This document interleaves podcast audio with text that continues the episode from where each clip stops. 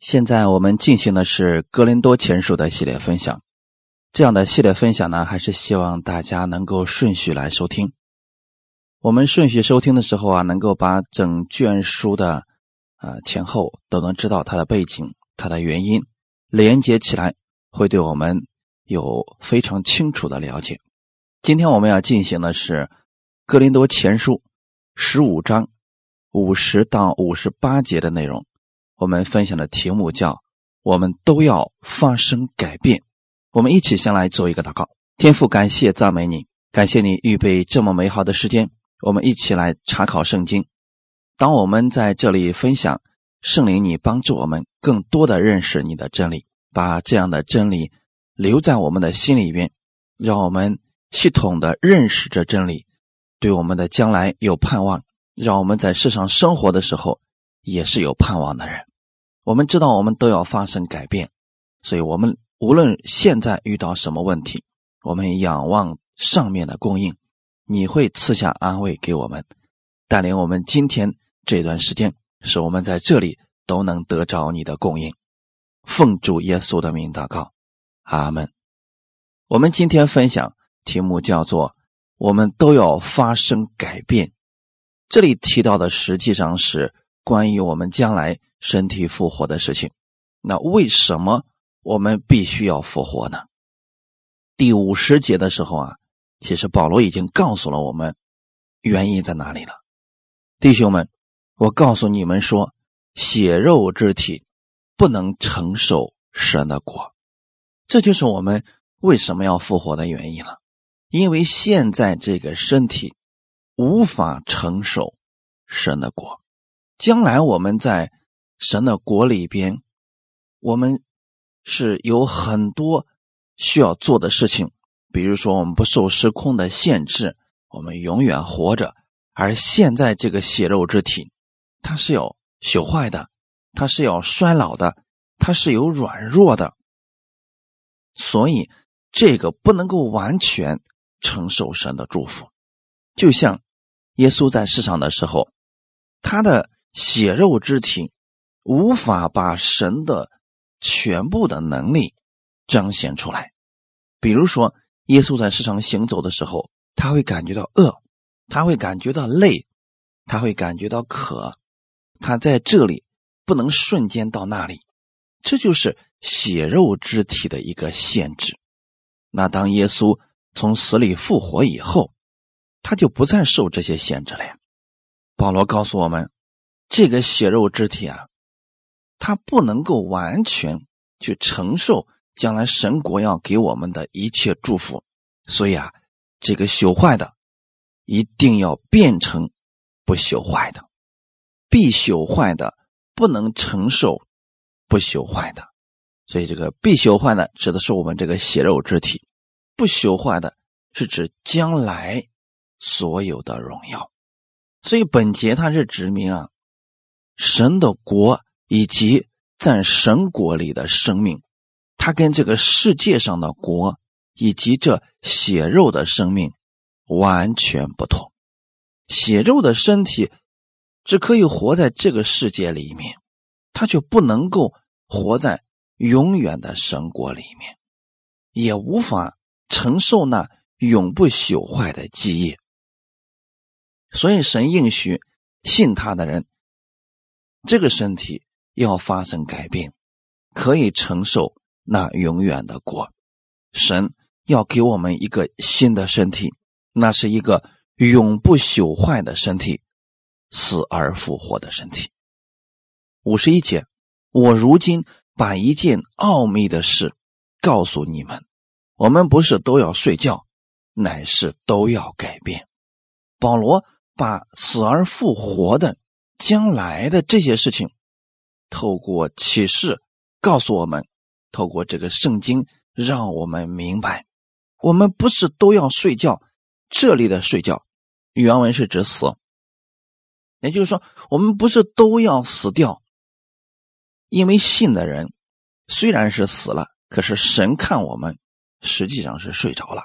我们不是一直睡，一直睡，一直睡醒不来了，不是的，有一天我们要醒过来的。等我们醒过来的时候啊，这个身体都要发生改变。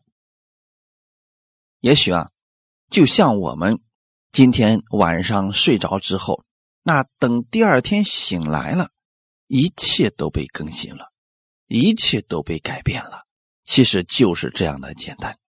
所以，死亡不是我们信耶稣之人的结局，最终的改变，改变成不朽坏的荣耀的身体，才是我们的结局。我们都要发生改变。本章前面的部分已经提到了复活，我们看到了保罗给我们用子粒如何改变，种子如何改变，来告诉我们，将来我们的身体也会如此来改变。这是伟大奇妙的奥秘。保罗说：“我要将这些奥秘告诉你们。”我向你们宣告，我们不是一直睡到最后什么都不知道，不会这样永远的持续下去，而是我们都要发生改变，我们会换一种方式继续活着。所以今天这个生命啊，这个身体啊，它持续的退化，持续的朽坏，这个不要紧。因为等这个生命死掉以后啊，我们要换一种方式，我们都要发生改变。这句话确定了复活的事实。所以保罗说：“我们不是一直就这样睡着，有一天我们要发生改变，这是以后即将发生的事情。那个时候呢，有些人可能当时还活着。”有些人在这之前呢，已经在主里边睡了，所以改变在那个时候是神做的事情。我们可以发挥想象力，那时候有许多人活着，可能城市里边、农村里边，啊，在高速公路上、在海上、在飞机里边等等，他们过着寻常的生活。当主再来的时候，无论是死了。或者当时正在生活的信徒，他们瞬间都要发生改变。看五十二节，《格林多前书》十五章五十二节，就在那一刹那，眨眼之间，号筒末次吹响的时候，因号筒要响，死人要复活，成为不朽坏的，我们也要改变。一刹那，眨眼之间，是指我们这个身体的改变速度忽然改变了，就像早晨起来，你一睁眼醒来了是一样的。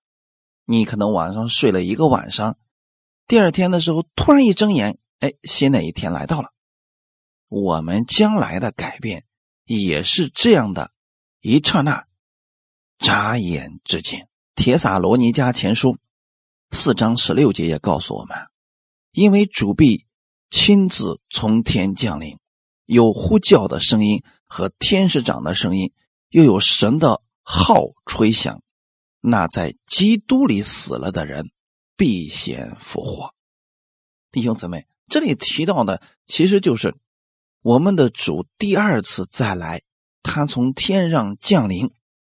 要接我们回去，这个时候啊，有呼叫的声音，有天使长的声音，有神的号吹响。在基督里边死了的人，必先复活。圣经里边有关于十童女的比喻，五个愚拙的，五个聪明的，他们在半夜的时候啊，都睡着了。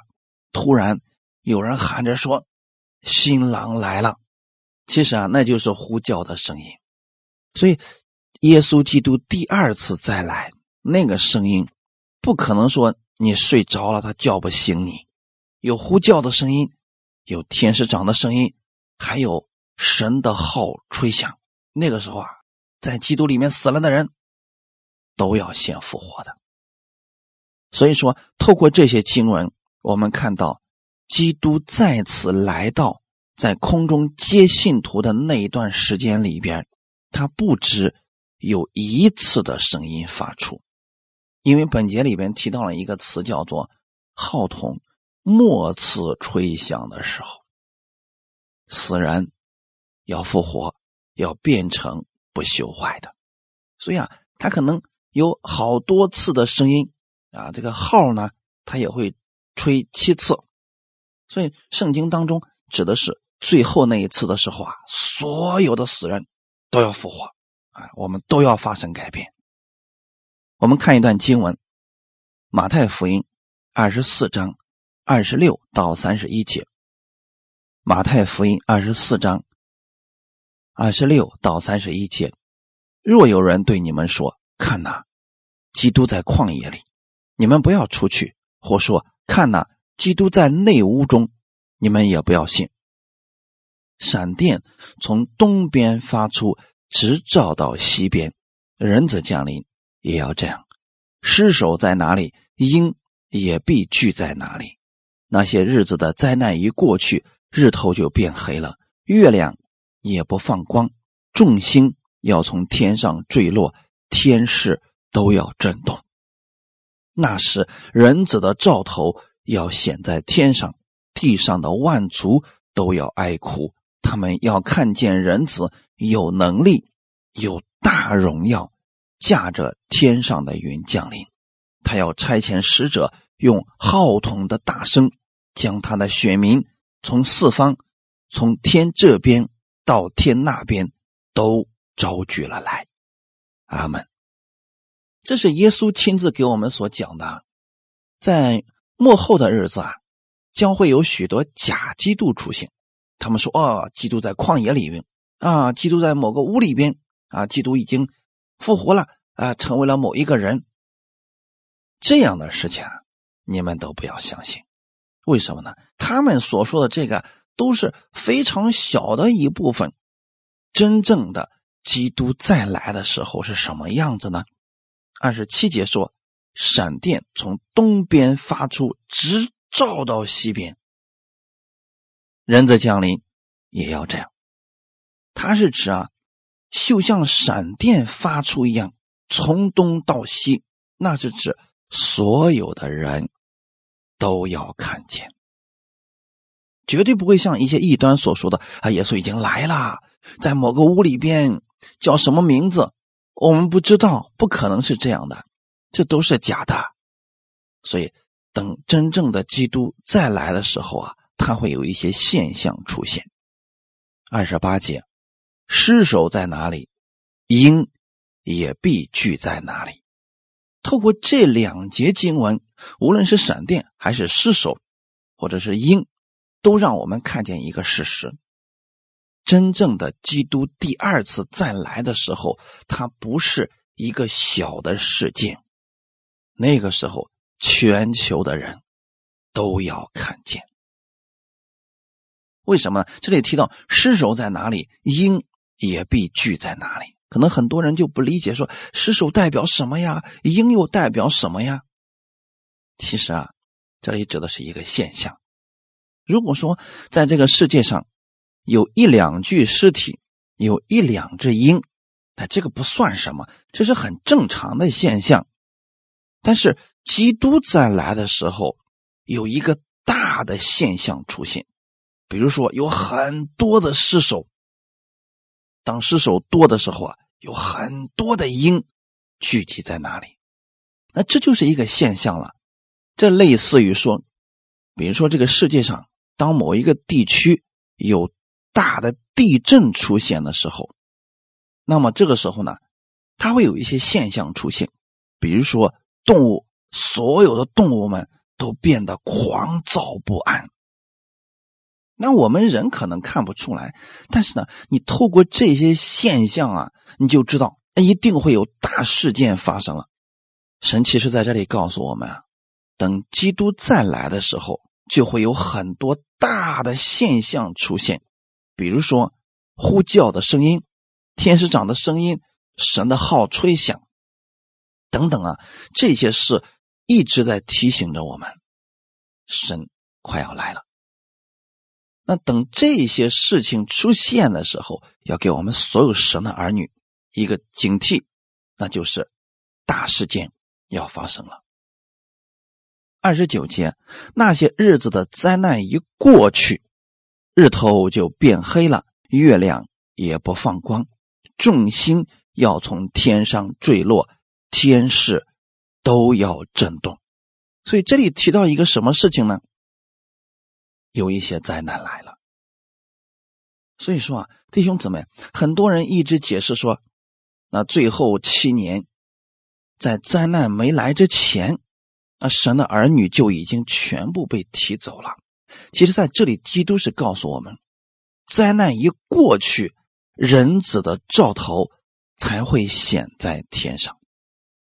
也就是说，将会有一些大的事件发生，比如说日头变黑，月亮不放光，众星从天上坠落，很多地震啊，这些事情都发生了。是这些灾难发生了一些之后，人子才来的。所以说，我们对圣经呢，对真理啊，也有正确的了解。无论你是听哪个牧者的讲道，无论他的名气有多大，我们在听这些真理的时候啊，我们要看圣经的依据在哪里。那并不像一些人所说的啊，我们基督徒不会遇到一丁点的患难啊灾难。这里提到了一些啊，但是我要告诉大家的是什么？这些灾难。是主要针对犹太人的。马太福音的写作对象是犹太人，就说那个时候啊，啊，真正灵里边敏锐的一些基督徒啊，他们已经听到了神的声音，会躲避这些灾难，不是说像犹太人一样迎风而上的，不是这样的啊。但是呢，甭管是哪一种啊，大家要记得一件事情：耶稣基督降临的时候。是所有的人都要看见他，就当时活着的人啊。三十节，那时人子的兆头要显在天上，地上的万族都要哀哭。那为什么哀哭呢？因为他们看见了人子有能力、有大荣耀，驾着天上的云降临了。所以弟兄姊妹，基督第二次再来不是一个小范围的事件，而是一个。非常大的事件，那个时候啊，有使者，有号筒的大声音，然后呢，神就把自己的百姓从地上提走了。这是符合圣经的解释。接着看我们今天的本文，《格林多前书》十五章五十三节：这必朽坏的，总要变成不朽坏的；这必死的。总要变成不死的，这是指我们身体的改变。也就是说，耶稣要把我们带走的时候啊，如果当时呢还活着的人要改变形状与主相遇；如果说当时已经死了的人，他们就要醒过来。弟兄姊妹，这是神给我们的应许。我们看一段经文，《铁撒罗尼迦前书》第四章十三到十八节。《铁撒罗尼迦前书》第四章十三到十八节，论到睡了的人，我们不愿意弟兄们不知道，恐怕你们忧伤，像那些没有指望的人一样。我们若信耶稣死而复活了，那已经在基督里睡了的人，神也必将他与耶稣一同带来。我们现在照主的话告诉你们一件事。我们这活着还存留到主降临的人，断不能在那已经睡了的人之先，因为主必亲自从天降临，有呼叫的声音和天使长的声音，也有神的号吹响。那在基督里死了的人必先复活，以后我们这活着还存留的人，必和他们一同被提到云里，在空中与主相遇。这样，我们就要和主永远同在。所以，你们当用这些话彼此劝慰。铁撒罗尼迦前后书啊，是盼望的书信，是要告诉我们：我们在这个世上虽然有苦难、有逼迫、有危险，甚至说我们的身体一天不如一天，逐渐的进入了朽坏当中，但是我们是有盼望的人，而且呢，对于过去已经信主并且死了的信徒，我们不要为他们忧伤，好像那些没有指望的人一样。为什么呢？因为这些人都要复活，耶稣不会撇下任何一个信他的人，也不会丢弃或者忘记任何一个信他的人。在《铁撒罗尼迦前书》的第四章这一段经文，主要是要告诉那些当时还活着的，但是却已经在灾难当中受逼迫当中的这些人，保罗给他们一个盼望。就是说，神吹号，有声音要把他们接走。这样的话，他们要和主一同被提到云里边，与主相遇。这样的话，就永远与主同在了。所以十八节已经告诉我们了，你们当用这些话彼此劝慰。其实那个时候啊，他们已经受到了逼迫，所以保罗用这些话语。安慰那些在患难中、在逼迫当中的基督徒们，不要灰心，这些都是暂时的，因为主要来接我们走，我们的身体要发生改变，那个时候啊，永远的与耶稣在一起了。哈利路亚。格林多前书十五章五十四节，这必朽坏的，即变成不朽坏的。这必死的，即变成不死的，那时经上所记死得胜吞灭的话就应验了。这段话是什么意思呢？等耶稣第二次再来的时候啊，我们这个朽坏的身体，这血肉之体要变成不朽坏的，要变成荣耀的，像基督那样复活的身体。这必死的，就是这。现在啊，会衰老的啊，会朽坏的这个身体要变成不死的，这就是第二次基督再来的时候对我们要做的事情。那个时候经上的一些话语就要应验了。什么应验了呢？死被得胜吞灭的话就应验了。那这段经文是在哪里的呢？以赛亚书二十五章六到九节。我们一起来看一下《以赛亚书》二十五章六到九节。在这山上，万军之耶和华必为万民用肥甘设摆筵席，用陈酒和满髓的肥甘、澄清的陈酒设摆筵席。他又必在这山上除灭遮盖万民之物和遮蔽万国。蒙脸的帕子，他已经吞灭死亡，直到永远。主耶和华必擦去个人脸上的眼泪，又除掉普天下他百姓的羞辱，因为这是耶和华说的。到那日，人必说：“看哪，这是我们的神，我们素来等候他，他必拯救我们。”这是耶和华。我们素来等候他，我们必因他的救恩欢喜快乐。这是神借着以赛亚给我们的一个应许，给我们的盼望。也就是说，尽管以色列百姓当时很悖逆，但是神给他们一个盼望。神告诉他们说，在这个山上，万军之耶和华用肥甘为你们设摆设了筵席。给你们有陈酒，在这山上，你们蒙脸的帕子要全部被掀开了，而且呢，他吞灭了死亡。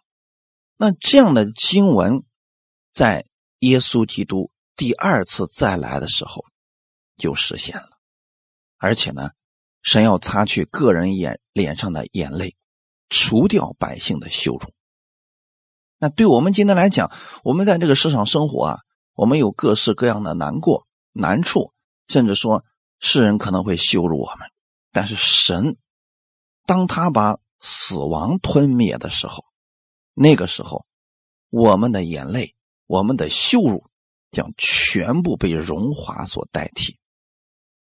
所以那个时候啊，我们就会说：“这是我们的神，我们一直都等候的那位神，他必拯救我们。我们一直在等候他们，我们因着我们的主欢喜快乐。”所以弟兄姊妹，无论你在地上遇到什么样的患难、逼迫、困难的时候，每次当你想到我们是等候我们的主，大有能力的从天上降临，因为这个日子呀，我们不知道是什么时候，也许非常的快，也许就是哪一天我们睡着了，一醒来，一切都发生改变了。所以，死亡被得胜吞灭，这里的得胜指的是。耶稣基督在十字架上成就了救恩之后，他就已经得胜了。但这里的得胜是得胜了再得胜。启示录里边提到了得胜再得胜。耶稣基督第二次来的时候，实际上就是要吞灭死亡。弟兄姊妹，我们透过第一次耶稣在十字架上死了，三天后从死里复活，他已经得胜了死亡了。那第二次再来的时候，是让我们从这个死亡当中完全的脱离，就如同他战胜了死亡一样。哈利路亚！所以这是指信徒的复活说的。弟兄姊妹，神借着死败坏了掌死权的魔鬼。我们一起来看一段经文。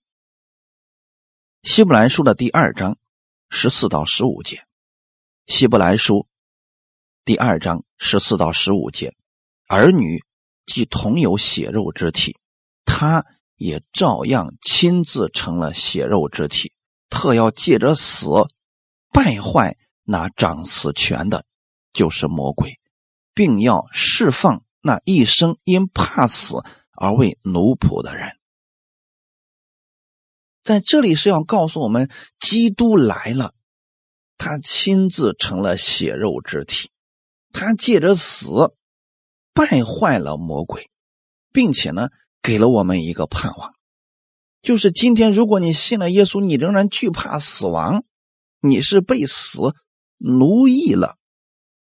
那这个时候，当你看到耶稣已经从死里复活了，你就不要再怕了，因为啊。死亡并不可怕，真正让我们感到喜乐的是，这个身体死了，神要让我们从死里复活，我们就永远的与主在一起了。所以说，对基督徒而言，死了其实就跟睡了是一样的。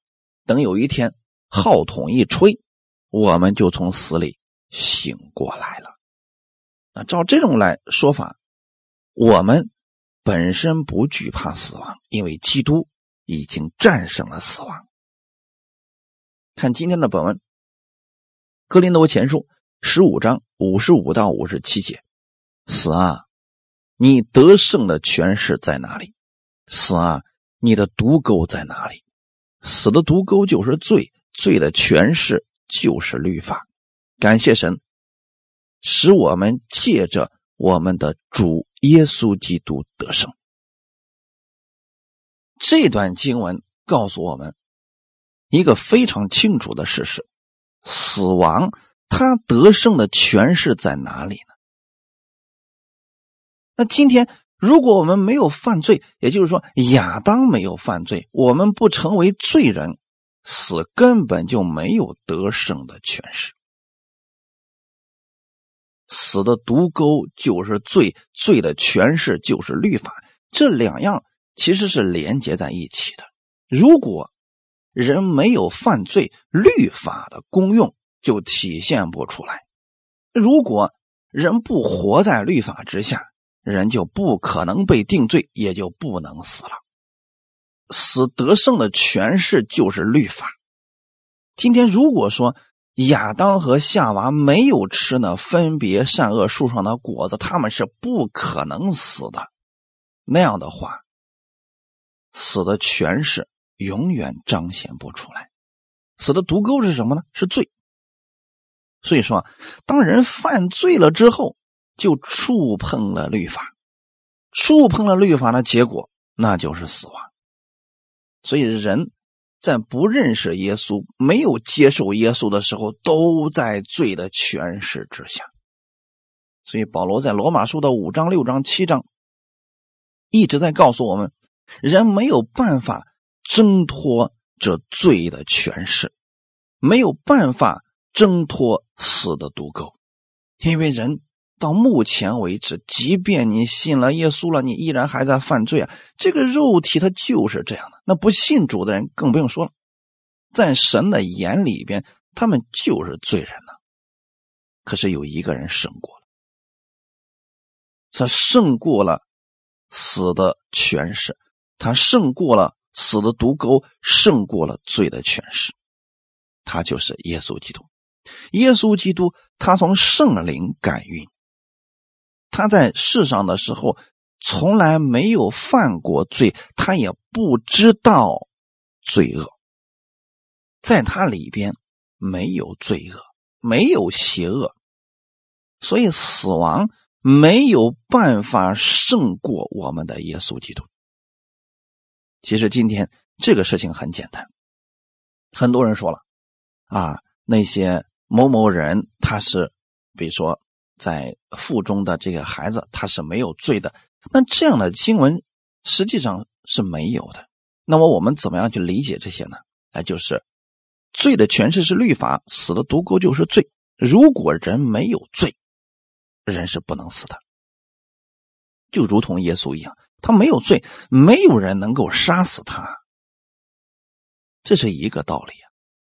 那如果有人，死了，不管是被人杀死，还是比如说意外的死亡，都是在罪的权势之下，都是触碰了死的毒钩。所以这点上毋庸置疑啊，这些经文其实非常容易理解。所以有一些人乱七八糟的讲，我们要有分辨力，不要随便听一些人说了啊啊。不分左右手的人，他是没有罪的啊，他会自动得救。没有，天下人间没有赐下别的名，我们可以靠着得救，除了耶稣基督，没有别的得救之法。所以，死的毒钩在这里实际上是一种比喻的讲法，它是形容死的危害性，以及死亡真的很可怕。那么死借着什么来害人呢？借着罪，罪就好像是死的毒钩一样，它的诠释就是律法，根据律法来定人的罪，最后叫人死。在神的律法里边，犯罪的就是死，也没有说犯大罪是死，犯小罪是认罪就得赦免，没有，只要是犯罪，罪的公价就是死。那如果没有律法，罪也就不算罪了。所以死的全是就是罪。耶稣来了，要解决这罪的问题啊。所以他是没有犯罪的，他是义人，他替我们死了，替我们成为了罪，这样就把我们从死亡的权势之下救出来了，就把我们。从律法之下救出来了，只有这一种方法，除此之外没有别的得救之法了。这一点弟兄姊妹一定要记得啊！死亡是怎么产生的？罪的诠释就是律法。我们看一段经文，《加拉太书》第三章十二到十三节，律法。原不本乎信，只说行这些事的就必因此活着。基督既为我们受了咒诅，就赎出我们脱离律法的咒诅。因为经上记着，凡挂在木头上都是被咒诅的。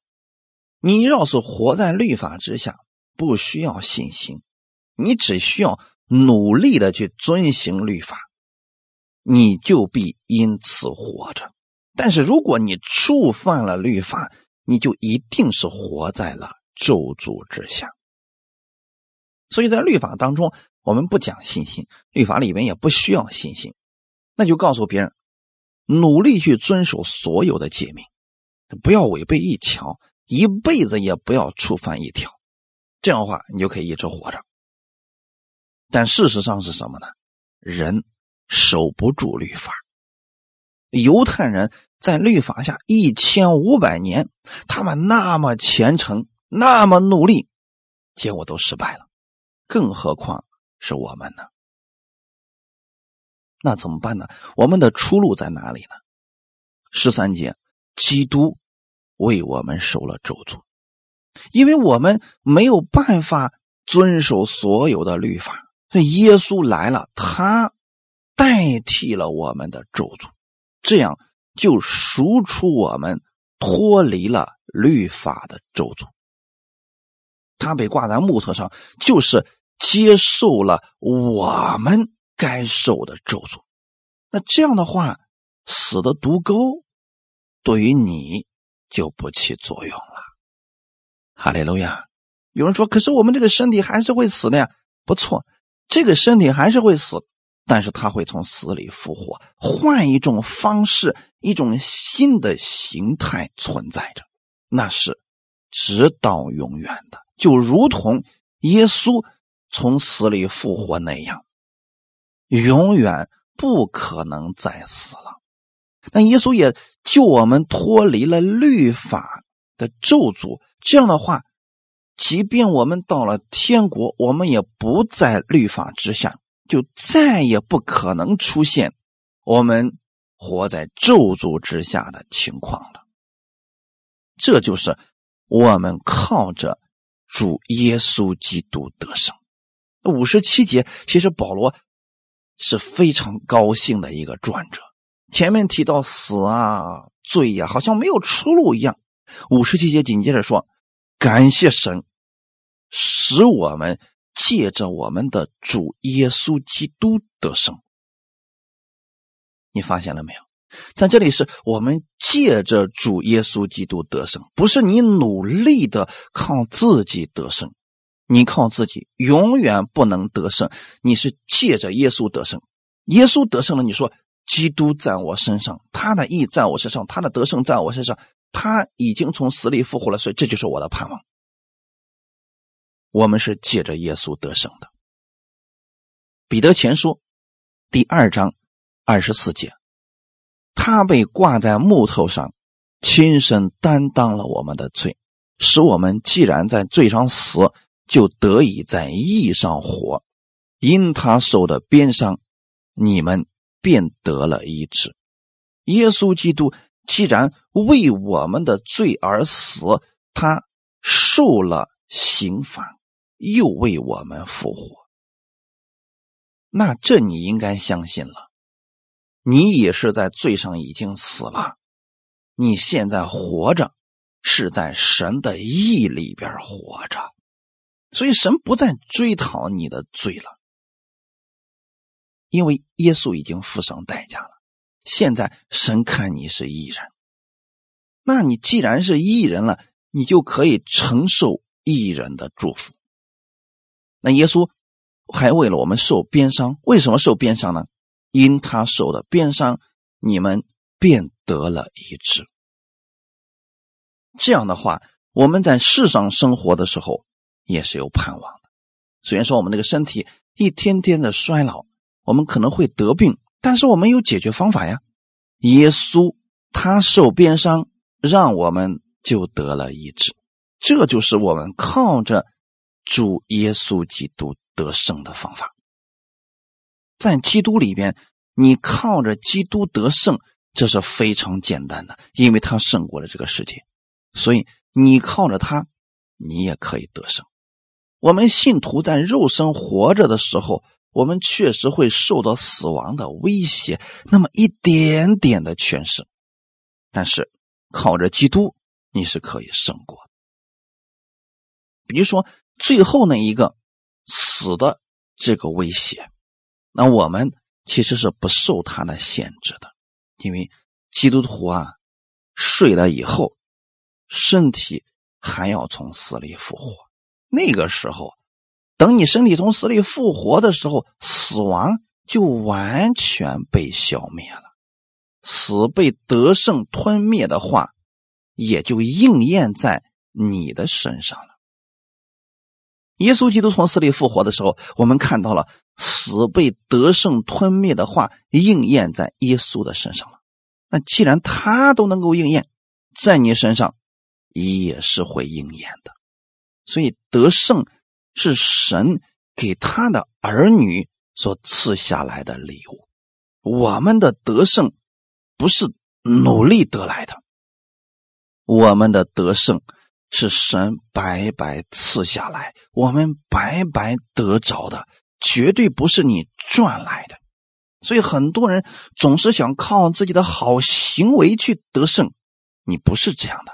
你已经靠着基督得胜了，你是在得胜当中去活出得胜的生活，活出来多少得胜的生活，神就给你多少得胜的赏赐。很简单，不是努力靠自己去得胜啊，这又靠自己去努力赚取得胜了。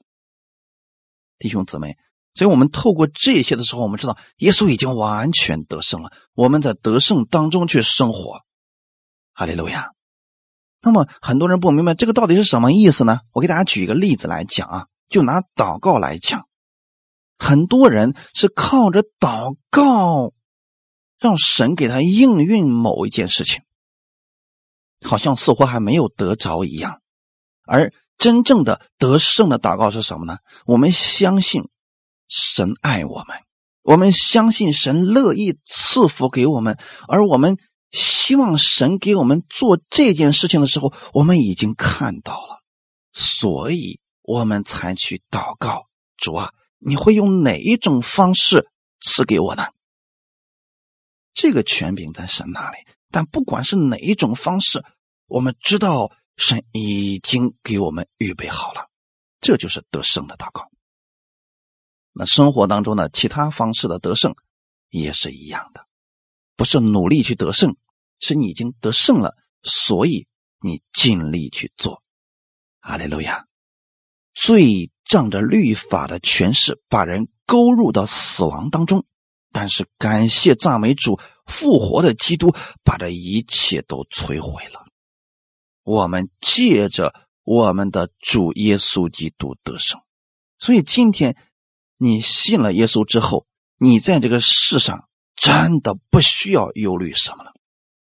当你完全相信基督已经胜过了这个世界，胜过了死亡，胜过了罪，胜过了一切问题，那么你就每天依靠耶稣而生活，每天看自己都。都是在得胜当中去生活，都是行走在得胜当中的。哈利路亚！这样的话，你去做工就好了，用这种得胜的心去过每一天的生活吧。看最后一节，《格林多前书》十五章五十八节。所以，我亲爱的弟兄们，你们务要坚固，不可摇动，常常竭力。多做主公，因为知道你们的劳苦在主里面不是突然的。所以的意思是什么呢？所以就是一个答案，你已经有理由了。什么理由呢？因为你知道耶稣从死里复活，已经胜过了死，胜过了律法，已经完全得胜了。你已经。在得胜当中了，这样的话就要持守这个信心，不要动摇。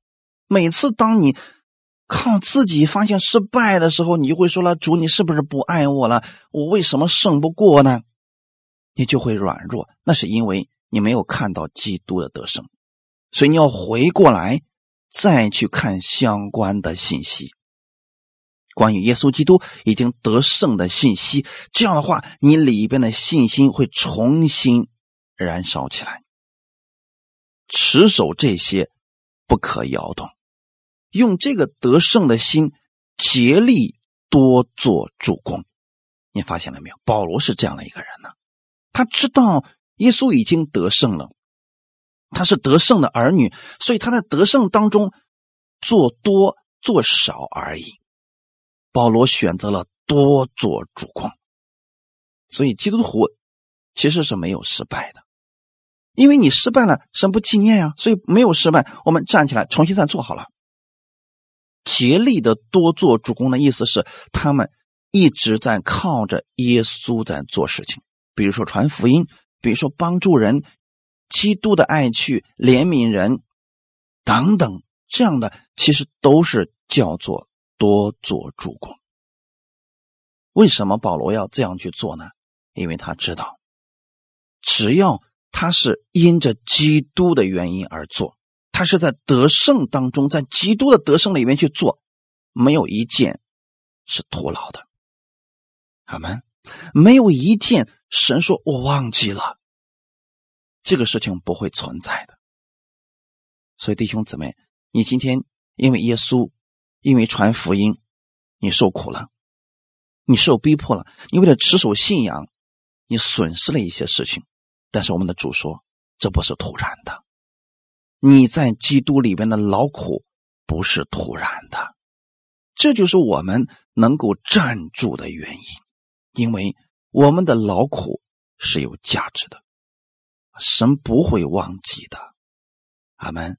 所以弟兄姊妹，如果今天这样的信息你听到了，请把你的眼光放在天上，无论在地上你遇到了多大的困难。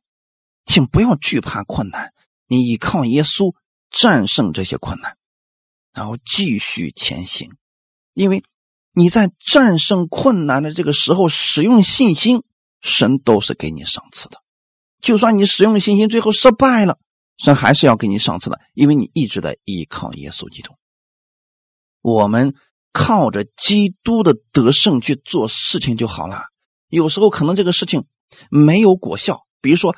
我们今天靠着耶稣基督之名，我们去给别人传福音。如果这个人不接受，看起来好像是失败了，其实主给你有赏赐的。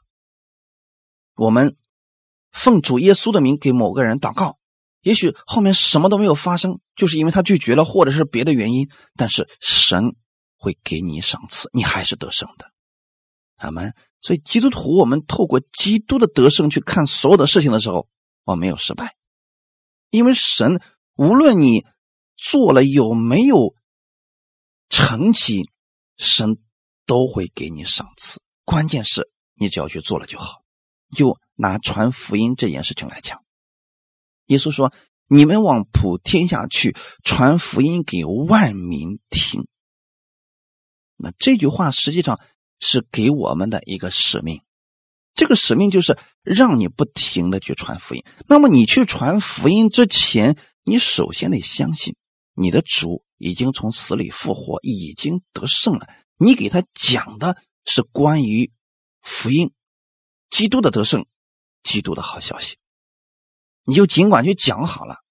这个人不接受，可是你还是得胜的，基督还是得胜的。你的赏赐神已经给你预留好了。这个人听了。那是更好的事情，因为呢，你还有更大的赏赐。因为这个人如果信了耶稣，也去传福音，也去传扬主的美德，你的赏赐是大的。所以无论从哪个角度去说，我们都是在基督里靠着他得胜的人。我们的劳苦都是有价值的。世人不一样啊，世人是你劳苦，你付出了很多，如果没有一个美好的结果。我们就白搭了，可是，在主里边不会存在这样的事情的，哈利路亚！所以大家尽管靠着基督的得胜，用着得胜的心去做就好了。最后看一段经文，《提摩太后书》第四章七到八节：那美好的仗我已经打过了，当跑的路我已经跑尽了，所信的道我已经守住了，从此以后。有公义的冠冕为我存留，就是按照公义审判的主，到了那日要赐给我的，不单赐给我，也赐给凡爱慕他显现的人。阿门。这是保罗在最后的时候对自己的一个评价，同时也是给我们的盼望。保罗真的为了耶稣付出了一切，他知道他在做什么，他知道他所信的是谁。虽然他也受了很多的苦，但是他无怨无悔啊。保罗说：“那美好的仗我已经打过了。”保罗曾经打了很多的仗，但不是说。在人看来，每一件都是胜利的，他也有失败的时候，他也有软弱的时候。但是保罗在这说：“美好的仗我已经打过了。”他回过头来看看自己的人生，所有的仗都是美好的仗，因为他是在得胜当中去做的。当跑的路我已经跑尽了。我们回过头看看《使徒行传》，你会发现保罗其实有些路是走的弯路。他走错了，比如说，他就不甘去耶路撒冷给那些人传福音，可是他非得要去。但是神是纪念他这个忠心的，虽然说当时没有出成绩，他离开了，但是呢，神说这个劳苦我是记得，所以保罗说，当跑的路我已经跑尽了，所信的道我已经守住了，这是什么意思呢？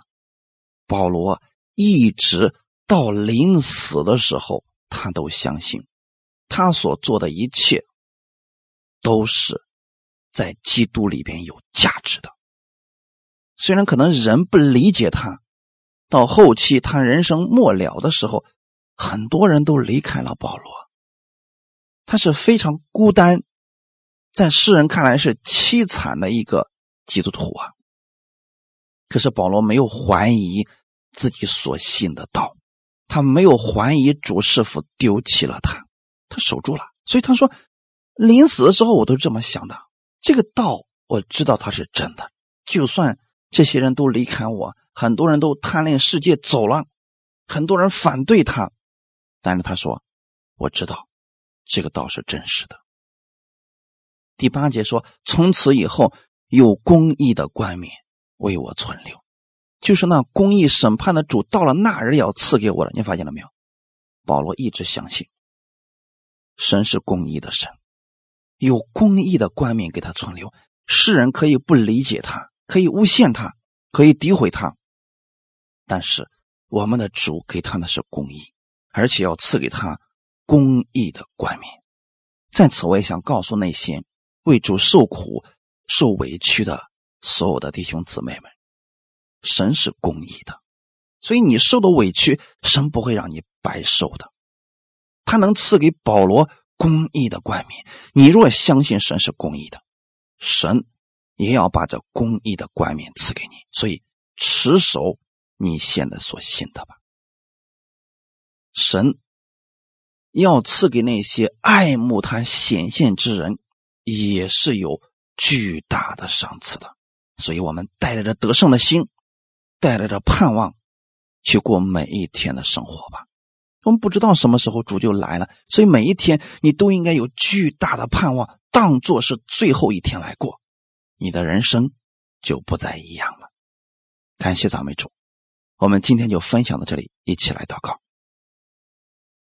天父，感谢赞美你。我们的身体虽然说一天天的朽坏，但是这不是结局。